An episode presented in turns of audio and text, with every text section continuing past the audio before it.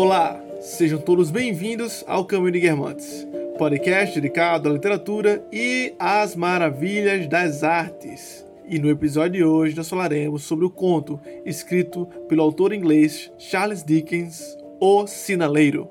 Aqui é Joelson Matias. Oi, aqui é Karen. E esse é o Caminho de Guermantes. Antes de ir ao nosso podcast propriamente dito, gostaríamos de dar alguns avisos. Se você é ouvinte, caiu aqui de paraquedas, não nos conhece, não conhece o projeto O Caminho de Guermantes, nos siga lá no Instagram, digita na barrinha de pesquisa o underline Caminho de Guermantes que você vai encontrar a nossa página. Lá você vai poder ter acesso a histórias interativas, troca de ideias e construção de conhecimento via direct, caso você queira falar, citar algo, ou então discutir algum ponto do podcast que você achou interessante ou discordou, pode falar conosco lá também. E também principalmente os nossos posts, onde a gente coloca um pouco das nossas ideias, dá alguns argumentos, cria algumas reflexões. Se você quer algo mais aprofundado, algo sobre literatura e até mesmo um pouco de filosofia e psicologia, você pode nos buscar também lá na página do Médium. É só digitar no Google ocaminho.médio.com que você será direcionado para lá. O último aviso de hoje é que, se você também não conhece nossa página no Apoia-se, busque lá. Por lá você pode nos apoiar, ou seja, dar um valor, do mais simbólico até um, valores mais altos, e também, dando esse valor, além de incentivar a literatura e que nós consigamos levar as belezas das artes para cada vez mais pessoas, você também terá acesso a alguns prêmios, né? Algumas recompensas exclusivas como apoiador, como exemplo do nosso querido caderno de estudos. É um caderno que você recebe semanalmente que aprofunda o tema da semana. E aí vai te ajudar muito se você preza pelos estudos literários, se você preza por ter uma vida intelectual ou uma dedicação nesse tipo de estudo. Agora, sem mais delongas, vamos ao podcast.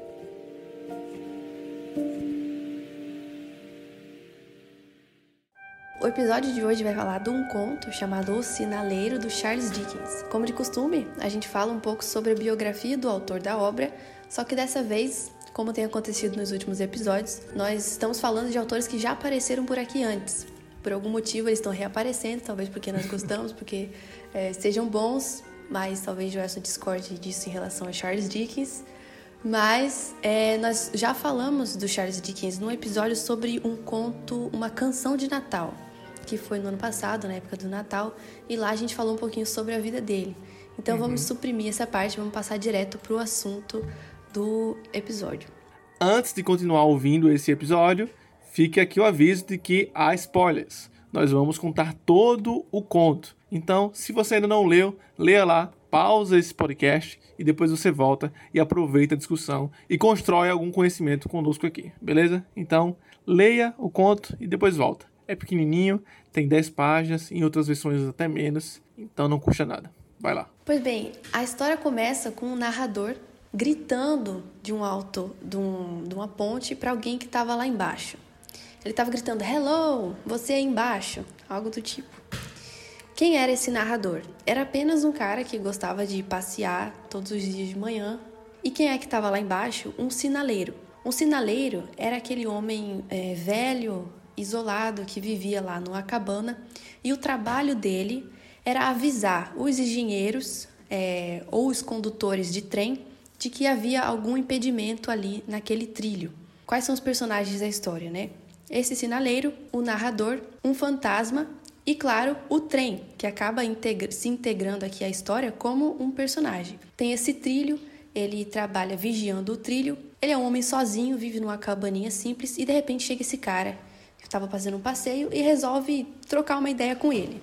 Pois então, esse homem lá de cima grita por ele e o sinaleiro fica meio desconfiado. Mas depois de alguma insistência, ele ensina o homem a descer lá embaixo para que eles pudessem conversar. Assim que eles se encontram, de cara, o homem já entende que o sinaleiro não gosta muito da presença dele. O sinaleiro está desconfiado, é meio arisco, não é alguma não é uma pessoa muito carismática, não tá para conversa. E depois a gente descobre que ele tem medo. Ele ficou com medo porque o homem gritou exatamente essa frase, hello, você aí embaixo. Porque essa frase fazia parte de uma espécie de aparição que esse sinaleiro estava vendo quase todos os dias. ele via, ele tinha essa, essa visão de um fantasma, e na cabeça dele era um fantasma, né? Lá em cima, naquele mesmo lugar onde esse homem estava, com a mão no rosto e a outra mão abanando, de forma que ele não conseguia reconhecer a fisionomia da pessoa, e gritando assim bem alto: Ei, hey, você aí embaixo, saia daí, como se avisando para ele para sair do caminho, porque algum perigo estava próximo. E ele, esse sinaleiro era um homem tão perturbado por essa visão. Constantemente ele via e escutava isso, e é, ele sabia que toda vez que ele ouvia isso, alguma coisa de ruim estava prestes a acontecer. E aí o homem fica muito intrigado com essa história, claro. Ele resolve visitá-lo uma segunda vez, porque o sinaleiro prometeu que na segunda vez ele contaria mais detalhes dessa história. E aí, Karen, é interessante o seguinte: quando eu li, né, eu já tinha ouvido falar sobre esse conto. A Tatiana Feltrin tem um vídeo muito bom. Lembro-me de tê-lo visto assim que lançou, sei lá, faz alguns anos. Mas eu não lembrava de alguns detalhes. Na minha cabeça, o sinaleiro era o cara que cuidava do farol. Não sei por quê. Pois sempre tem essa arquétipo do, do, cara que cuida do farol. É, do cara que cuida do farol, meio solitário, né? E eu nunca tinha ouvido falar do sinaleiro, não como uma figura solitária. Nunca tinha, isso não estava no meu imaginário, se a gente pode dizer assim. Uhum. Então comecei achando que era um, um, farol. E aí já vem a minha, e aí já vem aqui a minha primeira crítica a Charles Dickens, que é o início é muito confuso. O conto fica assim, instigante, eu acho da metade pro final, principalmente, quando você fica intrigado junto com o narrador sobre o que, é que tá acontecendo de verdade ali. Entretanto, o início é bem bagunçado. Eu tive a sensação de não estar situado. Eu não fui situado no texto. É, a gente foi jogado lá, né? Começa. Uhum. Olha aí. É, é, é, alô, né? Ou, ei, olha aqui. Aí embaixo, né? Ele começa falando assim. E eu achei aquilo sem sentido nenhum. Tanto que eu voltei e eu fui procurar outro PDF, outro arquivo. E falei, caramba, tá errado isso aqui. Acho que pegaram a metade do conto só. Porque tem uma coisa faltando aqui né? nesse início, né? Não que haja uhum. problema no, no, num conto, numa história, começar com um diálogo já, com uma exclamação, como é o caso. Mas é meio jogado, né? A, a primeiro, o primeiro parágrafo, principalmente, é meio. É bem estranho. Você não se situa, você não sabe onde é que tá. Só que depois do tempo você vai, com algum esforço, imaginando que ele tá né, no lugar mais Sim. alto. E ele tá lá embaixo. Pronto, a primeira vez que eu li, eu achei que ele tava num penhasco. Falei, cara, poxa, o cara tá num penhasco pois e o cara é. tá lá embaixo. Eu não entendi isso eu tive que reler para entender algumas, algumas coisas, né? E, então a primeira crítica é que é pouco situado, né? Espacialmente, é. temporalmente. E quem é aquele personagem? Acaba a gente não sabe quem é o cara, não tem nem nome, né? Então eu achei uhum. isso aí um, bem chatinho no início. E aí eu pensei, caramba, será que é preconceito com Charles Dickens? Só que depois eu achei legal eu acho que não. realmente faltou aquela contextualização, né? Faltou aquela descrição básica que todo mundo costuma fazer uhum. do local que você tá, que cenário é esse, que lugar é esse, como é que tá o clima, nem que você dissesse como é que tava o tempo, o que que tinha ali em volta, isso já ia dar uma, uma, uma sensação de localização isso. e de pertencimento a essa história. Fica mais fácil de imergir, né? E da mesma forma, achei muito injusto também não ter dado um nome ao, uhum. ao narrador, ao sinaleiro. Porque, veja, quando você fala de o sinaleiro, parece que esse cara tem tanta história, né? Isso. O que, que ele faz ali? Quem é essa pessoa? Se ele é triste? Aí ficou meio jogado. É só um cara que, que é meio perturbado e um outro que é curioso. Exatamente. superficial. Só que eu já tava criando assim, caramba, um cara melancólico que sai no meio da noite pra ver ali, ali no trem. Quem é esse cara? O que ele tava fazendo Sim. aí? Mas não, não tem nada sobre isso. E, é, é, um recorte, um recorte muito específico. É um recorte muito específico mesmo, né? Muito pequeno, inclusive. Uhum.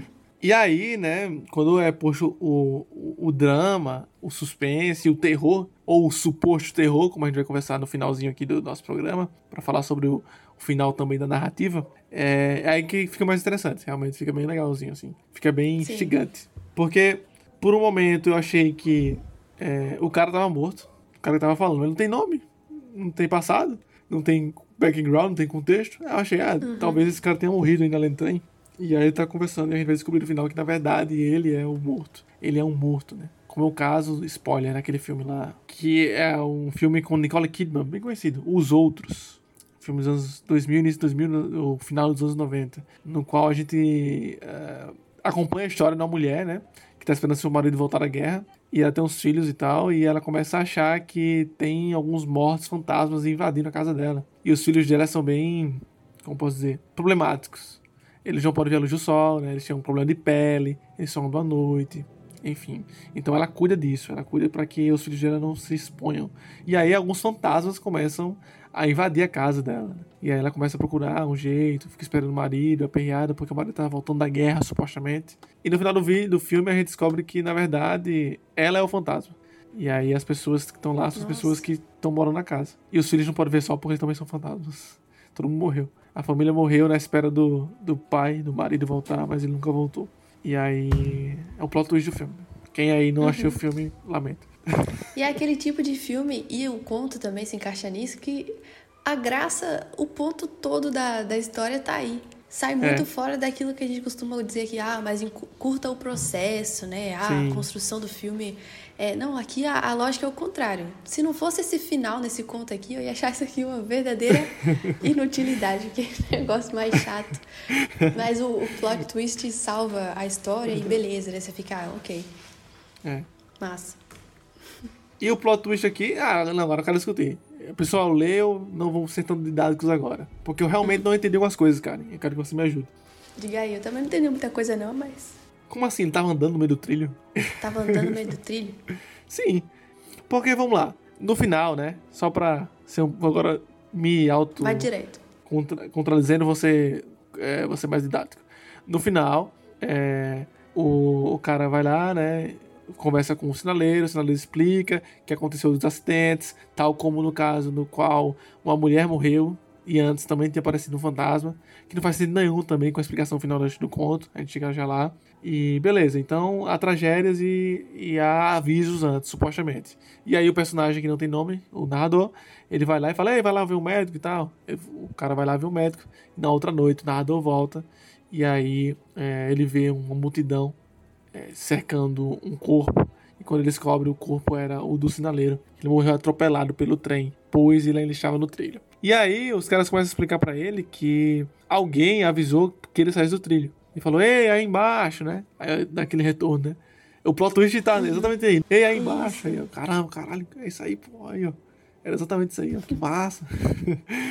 e ele não olha. Eu achei isso bem, bem Charles Dickens. As pessoas, elas botam a mão na, na, no, no rosto porque não quer ver. Sim. todo mundo não quer ver, todo mundo não quer ver o acidente. E bota a mão no cara igualzinho. Por um momento eu achei que era o seguinte: o cara do trem via que ele tá no meio do trem e ele apitava. Ele via lá longe, ele começava a apitar para ele sair da frente. E aí, sei lá, ele botava a mão no apito e seria isso, a mão na cara. Ou então, sei lá, ele viu uma luz muito forte e botava a mão no rosto pra. Na cara não, no rosto. No rosto pra cobrir, né? Mas no final, não. Eu fiquei até meio confuso. Era um cara que tava lá em cima também, no mesmo lugar onde o narrador inicialmente chamou o sinaleiro, que ele via que tava vindo o trem e ele avisava isso ao sinaleiro. Era isso, né? Mais ou menos. É, é isso mesmo. Que assim a, pode dar a entender que foi só o sinaleiro tentando ver de mais perto o espectro, perseguindo esse espectro, porque ele estava muito curioso, né? A proposta dos dois era ir atrás desse suposto fantasma. E aí, numa dessas, ele acabou sendo atropelado. Mas não, o ponto hum. central é essa reviravolta na linha do tempo mesmo. Pelo menos o que eu senti foi esse. Deu um bug, porque Aquele fantasma que ele descrevia como o fantasma que tinha a mão na cara e chacoalhando a outra mão e gritando, sai daí, é foi exatamente o mesmo a mesma figura de um homem que estava lá em cima, eu imagino que seja uma ponte, né? Pedindo para o sinaleiro sair do trilho. Uhum. Era é. alguém avisando ele. O bug, não, acho que a graça do conto é essa reviravolta na, na linha do tempo aí mesmo. Assim, esse fantasma era, na verdade, um homem qualquer tentando pedir pro sinaleiro sair do trilho, avisando ele que ele ia ser atropelado. Não sei se entendi nesse conto, não. Acho que essa, essa, foi a graça do negócio. Entendi, entendi. Porque olha é. só, lá no finalzinho, o, quando o curioso chega lá para visitar o amigo sinaleiro, encontra Sim. um corpo no chão. Beleza. Aí ele fala com alguém, veja só com o incontornável pressentimento de que alguma coisa tinha acontecido, com a culpa de que um acidente tivesse ocorrido depois que deixei o homem naquele lugar e ninguém veio conferir ou corrigir os seus atos, desci o atalho mais rápido que pude. O que está acontecendo? Aí alguém respondeu: O sinaleiro foi morto esta manhã. Não é o homem dessa cabine? Sim, ele mesmo. Ele estava conversando com um homem. Ele foi atingido por um Ah, olha só, ele estava conversando com o Tom, o tal de Tom. Sim, Ele foi atingido por um comboio, senhor. O primeiro nome que aparece, né? Nenhum homem na Inglaterra conhecia melhor o seu próprio ofício, mas por algum motivo ele não saiu dos carris. Isso aqui realmente fica no ar. Ninguém sabe por que ele estava ali parado no trilho. O dia raiava. Ele acendera a luz da lanterna. Quando o comboio saiu do túnel, estava de costas, e assim ele foi atingido. O homem que dirigia a composição estava a mostrar como aconteceu. Mostre ao cavalheiro, Tom. Aí esse Tom, que ele fala aqui, que vestia um traje rústico escuro, voltou para a boca do túnel onde estava antes. E aí ele diz que era ele, esse homem aí de traje rústico, que estava tentando avisar. Ei, aí embaixo, cuidado, cuidado, pelo amor de Deus, sai da frente. E ele fala: Eu não parei de gritar. Eu coloquei este braço sobre os olhos para não ver e fiquei agitando o outro, mas foi inútil. Justamente para dizer que esse homem tentando avisar era aquele, aquela visão que o sinaleiro tinha. Sim, entendi. Pra então o fantasma. Ele pode ser um fantasma ainda, né? Pois é, quem é o fantasma? Essa é a graça do conto, porque era só um homem normal tentando avisar. Só que era uma espécie de premonição, porque assim, o fantasma, de certo, não entendo muito esse tipo de narrativa, mas Sim, o fantasma é aquele que entendi. já morreu e tá avisando. Aqui era o contrário. Era um homem que era vivo e que viria depois avisá-lo. Sim, sim. Porque assim, sempre que ele fala, ele fala do túnel, né? E o túnel tem nada. Na minha imaginação é tipo assim, sei lá, essa, essa, ca- essa parte mais íngreme é do lado e o túnel é lá na frente. lá. E ele sempre fala, fala que vem do túnel. É, e o próprio a luz narrador vermelha. fala.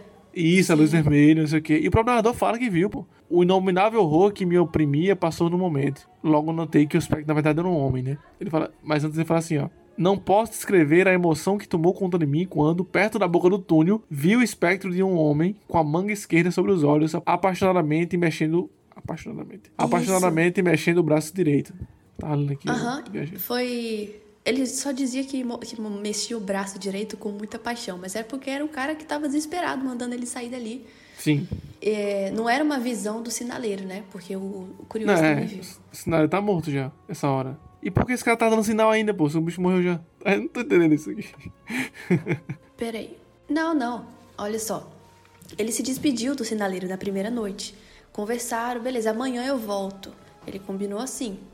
Ah, tá. Ele viu isso aí antes de, de ir embora pra casa. Isso, Né? aí indo pra casa, ele viu, já era noite, Sim. ó. Aí ele, o sol tava baixando, Ah, é aí ele verdade. viu o espectro. O homem ainda tava vivo. Porque ele morreu à luz do dia, né? Como se fosse no outro dia de manhã. Sim. Mas aí, aí quebra uma coisa. Tipo, se a premonição for do velhinho que ele viu, que alguém avisar ele que ele ia morrer, o narrador também viu.